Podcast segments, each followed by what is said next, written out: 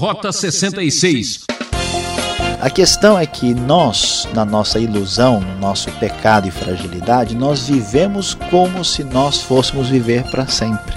Ninguém está planejando morrer amanhã.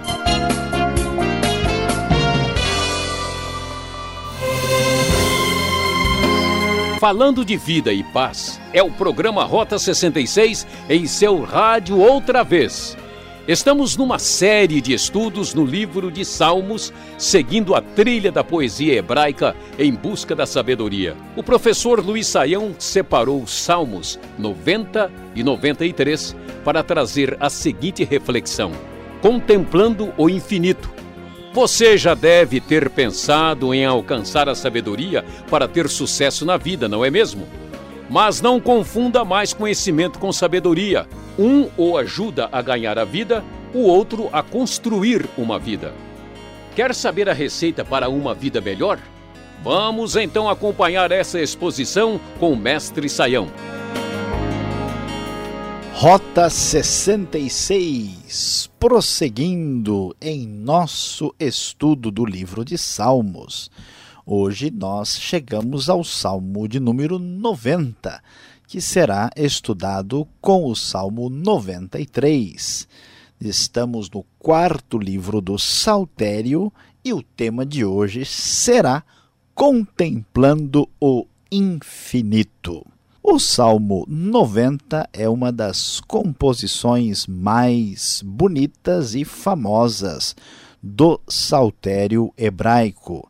É o único salmo atribuído a Moisés e é uma reflexão sobre o Deus infinito e especificamente em termos da eternidade infinito no aspecto do tempo.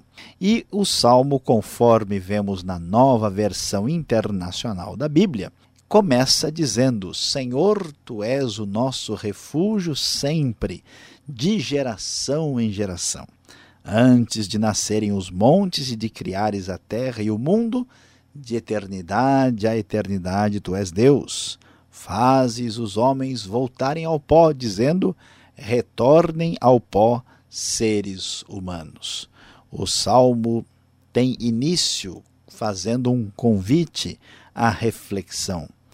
O salmista fala da descoberta da eternidade de Deus e nos mostra que quando se olha para a criação e quando se olha para a história. Observe que logo no começo ele fala sobre o Deus eterno que existe antes de nascerem as montanhas. Imagine só como é que é possível é, pensar no tempo que uma montanha leva para ser formada e ser estabelecida.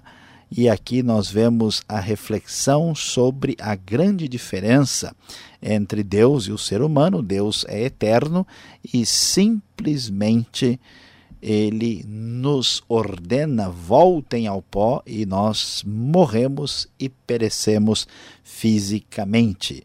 Nós descobrimos que Deus é eterno olhando para a criação e olhando para a história, o transcorrer do tempo. E o salmista prossegue com muita sabedoria e precisão de pensamento, dizendo de fato: mil anos para ti são como o dia de ontem que passou, como as horas da noite, como uma correnteza, tu arrasta os homens, são breves como o sono, são como a relva que brota ao amanhecer, germina e brota pela manhã, mas à tarde murcha e seca.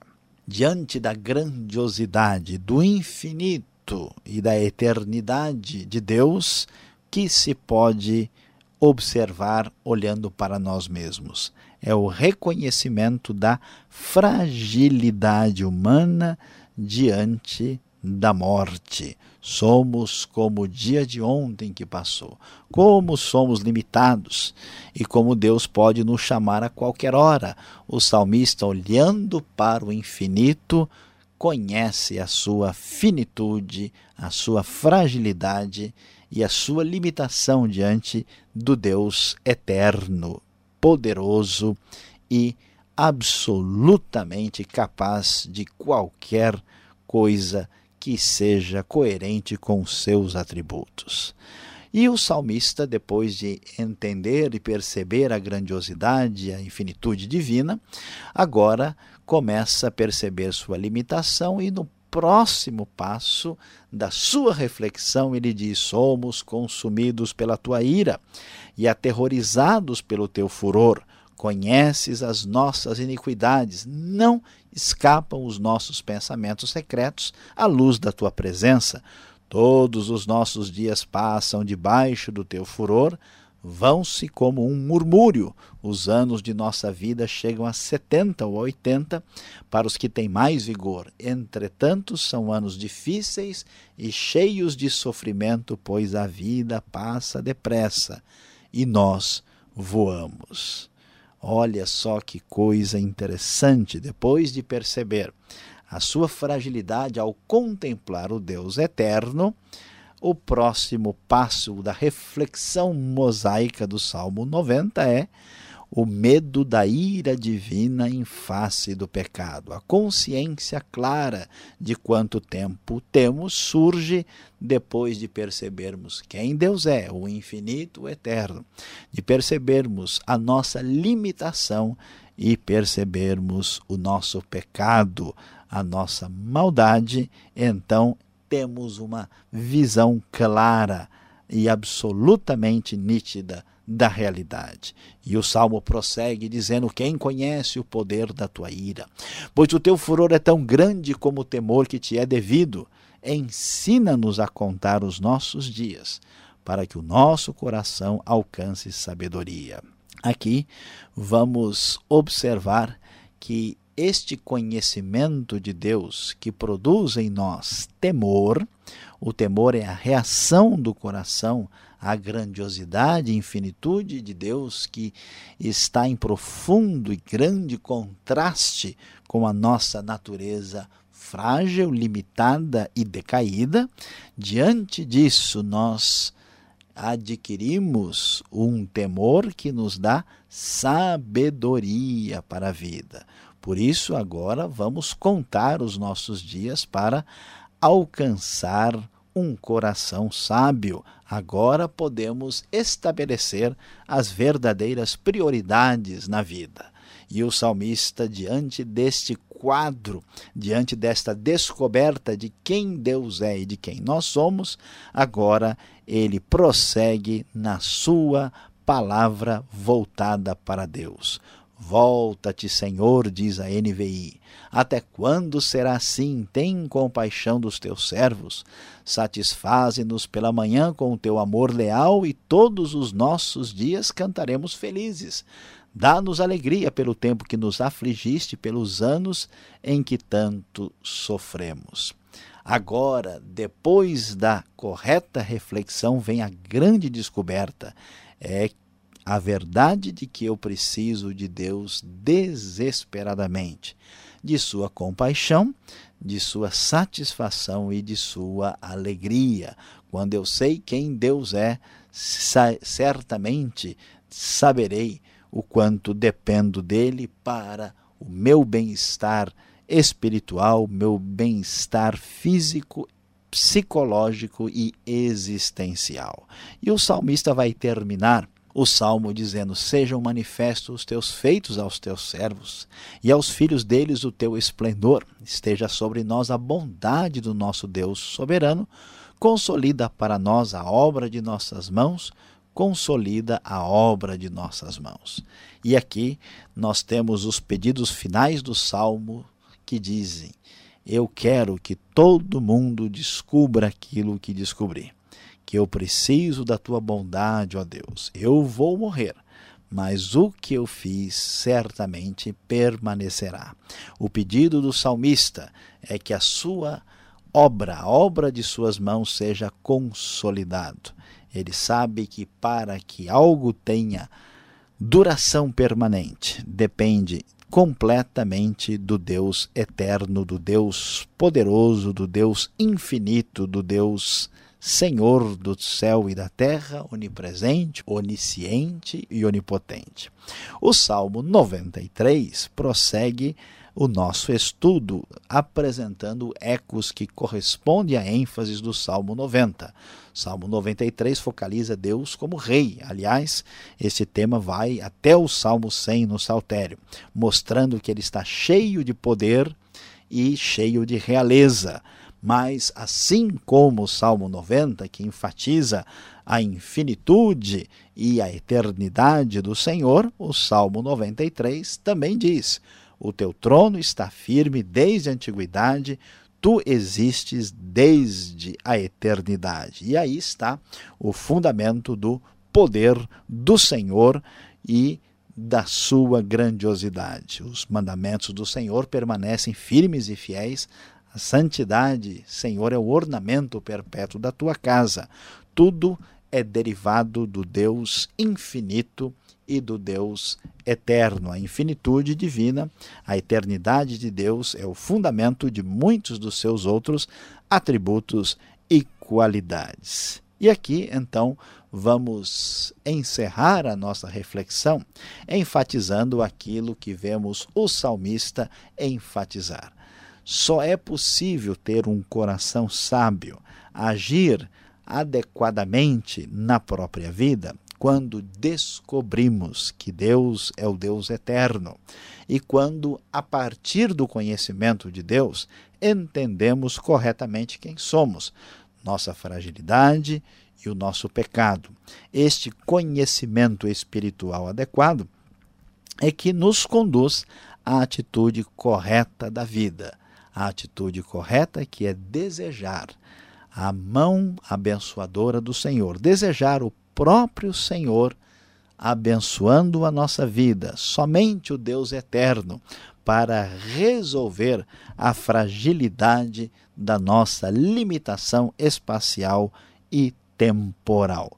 Louvado seja Deus que Ele nos abençoe, que Ele nos dê coração sábio para entendermos corretamente os nossos dias e que a obra de nossas mãos, aquilo que fazemos para o próprio Deus, seja consolidado para o benefício das próximas gerações.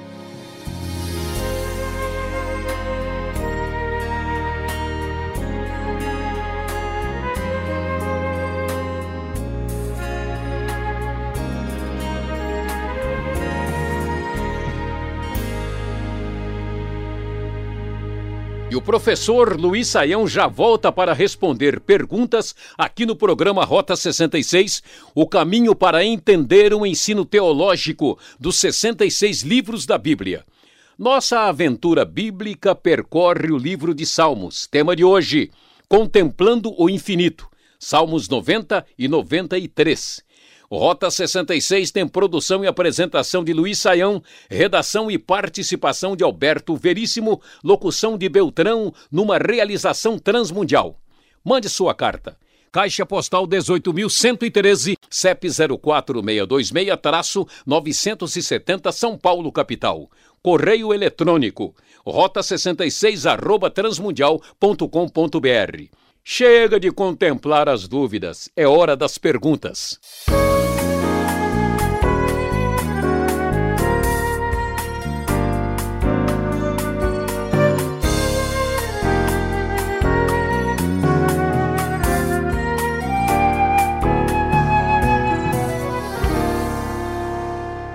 Série em Salmos está pegando fogo. Não literalmente, já estamos no Salmo 90 e também olhando aqui o 93 e o professor Luiz Saião vai responder as perguntas após a sua exposição. Professor, chama atenção esse salmo ser de Moisés, escrito por Moisés, mas os salmos não são eh, posteriores a Moisés, não vieram na época de Davi e etc. E agora aparece um escrito de Moisés? Pois é, pastor Alberto, isso chama a nossa atenção e há alguns estudiosos que até sugerem que a razão da elaboração desse salmo tem a ver com a experiência de Moisés no deserto e vamos lembrar que Moisés é, viu montanhas à vontade, né? E não só o Monte Sinai, mas até mesmo durante a sua jornada, já chegando a Canaã, e isso é, seria suficiente para que nós pudéssemos aqui perceber essa ligação do Salmo com Moisés. Ah, a grande pergunta, a grande questão que devemos levantar é, é como é que esse salmo foi parar ou está relacionado com o saltério que é posterior à vida de Moisés. O que nós descobrimos com os estudos bíblicos mais profundos e da arqueologia é que muita coisa no Israel antigo era preservado, era preservada por meio de tradição oral. Então é possível que esse salmo tenha uma origem remota ligada a Moisés e que ele foi preservado, talvez em parte de modo oral, talvez em parte de modo escrito, e que tudo indica que ele sofreu algum processo editorial mais tarde. Conforme nós já dissemos, né, o livro de Salmos aqui, talvez aí seja muito razoável dizer que temos um período de pelo menos 500 anos entre um salmo e outro. É uma coletânea que marca a história de Israel. Então, o salmo pode claramente ter ligação direta com Moisés, a não ser que ele seja mosaico no sentido de em, em honra, em, em homenagem a Moisés ou no estilo mosaico, uh, e certamente ele passou por um processo editorial, como nós vamos observar nos versículos mais para baixo. O Salmo 90 ele fala muito sobre a autoexistência de Deus, o Deus infinito. O verso 2 fala de eternidade, tu és Deus, e o verso 4 fala dos mil anos, etc. Como entender esta eternidade de Deus? Deus está fora do tempo, está acima do tempo. Como a gente pode enquadrar este assunto para a nossa mente finita? Pois é, pastor Alberto, esta pergunta é muito importante porque é uma pergunta teológica, realmente substancial. É verdade, o salmo está destacando a eternidade de Deus. A eternidade de Deus é um dos seus atributos incomunicáveis. Né? Existem atributos em Deus que são comunicáveis aos seres humanos e aos seres pessoais. Por exemplo, Deus é bondoso, Deus é amoroso e nós podemos ter esse atributo que vem de Deus. Mas essa qualidade de Deus, de eternidade, é um atributo que só Ele tem, só Ele possui. E isso é chamado de um atributo que não se pode passar para o outro ser. É verdade que Deus está acima do tempo, né? Ele é o princípio e o fim. Aliás, Deus mesmo criou o próprio tempo. E quando nós lemos aí no verso 4, né, ah, que mil anos são como o dia de ontem que passou, como as horas da noite, é uma maneira poética de mostrar que Deus está numa situação inimaginável pela nossa mente limitada, acima do tempo, acima da história. O impressionante, pastor Alberto, é que esse Deus eterno acima da história consegue entrar no tempo, na história, para estar em contato amoroso conosco, como ele fez, se revelando e nos trazendo redenção na pessoa de Jesus. É isso que dá a mente finita tentar entender o infinito. Fica difícil, né? Muito difícil. Agora, o verso 12 ensina-nos a contar os nossos dias para que alcancemos o coração sábio. O que, é esse contar dias, ter coração sábio? Verso 12 aqui do Salmo 90. Olha, pastor Alberto, esta, esta afirmação do Salmo ela é a conclusão, assim, a lição mais importante do próprio Salmo de número 90. A questão é que nós, na nossa ilusão, no nosso pecado e fragilidade, nós vivemos como se nós fôssemos viver para sempre. Ninguém está planejando morrer amanhã. A gente sempre imagina que o, o domínio do tempo está debaixo do nosso poder. E quando o salmista traz essa meditação, ele diz: observe uma montanha. Ó, é, você passam aí anos e anos você não nota nada, pois é antes de uma montanha nascer, Deus já era Deus desde toda a eternidade. Quando a gente entende isso e contrasta com a nossa limitação, a gente descobre como o nosso tempo é limitado. Portanto, ser sábio é descobrir que nós temos um limite de dias disponíveis que Deus nos permitiu ter aqui nessa terra, e isso deve nos ajudar a viver a vida com responsabilidade e estabelecendo as prioridades. Vivendo de maneira irresponsável sem pensar, certamente é viver sem contar os dias e longe da sabedoria. Bom, quem explica o verso 12 também pode explicar o verso 7, né? Veja só, somos consumidos pela tua ira e pelo teu furor. Agora complicou, né? Por que então Deus o tempo todo parece que está revoltado, irado, nervoso com a gente, hein? É verdade, o salmo a gente olha assim e fica meio assustado, né? É bom assim não ler de noite assim que a gente fica meio preocupado, né? Antes Mas de dormir, né? antes de dormir é bom ler de manhãzinha, né? Por quê? Porque o salmo chama a atenção e no fundo o que ele está mostrando é o contraste. Depois de olhar o infinito, contemplar o Deus eterno, a gente olha de volta para a gente e fala: puxa, Olha só como eu sou. Então, a primeira descoberta, quando se descobre quem Deus é, é descobrir a sua fragilidade e a sua limitação física e temporal. Agora, a segunda descoberta é perceber como nós somos pecadores e maus. E aí sim, a reação da santidade de Deus ao nosso pecado é a sua ira. Por isso, o salmista não só descobre que ele é limitado temporalmente, mas ele percebe que o seu pecado, a sua maldade, são certamente repudiados e condenados pela santidade divina. Muitos amigos que estão nos acompanhando agora, olhando o verso 10, já estão um pouco preocupados, né? Gente que já está na segunda idade, na terceira idade, na quarta idade. A duração da vida humana aqui neste salmo 70, 80, não pode passar disso, senão é multado. Devemos entender isso como um, um poema ou é algo mais literal mesmo?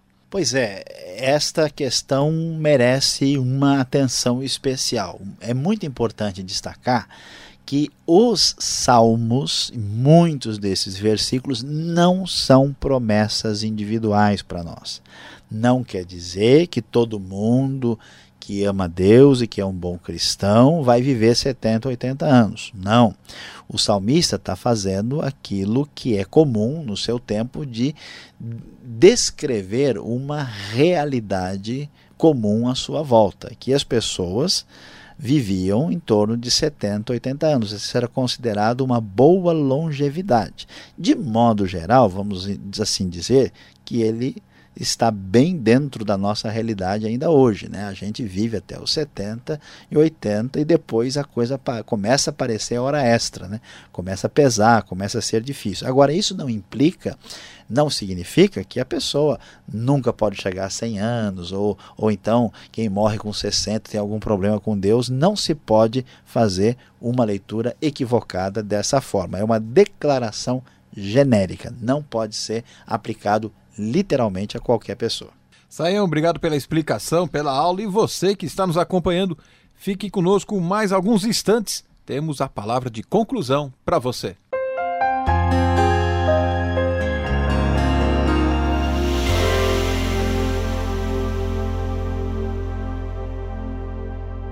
Hoje no Rota 66 você acompanhou conosco o estudo do Salmo 90 e 93.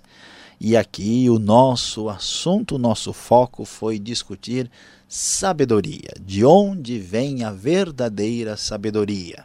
Muitos imaginam que vem do estudo árduo, outros acham que talvez ela seja herdada geneticamente, outros entendem que ela vem principalmente das experiências da vida.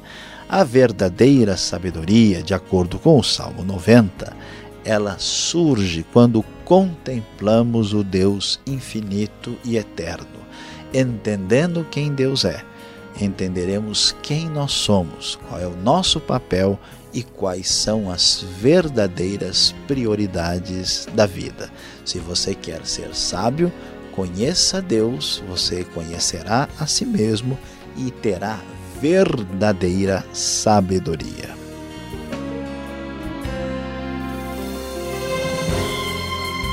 Ah, que pena, por hoje é só.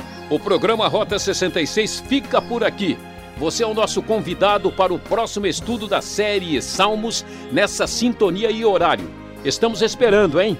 Acesse o site transmundial.com.br para conhecer mais esse ministério. E aquele abraço.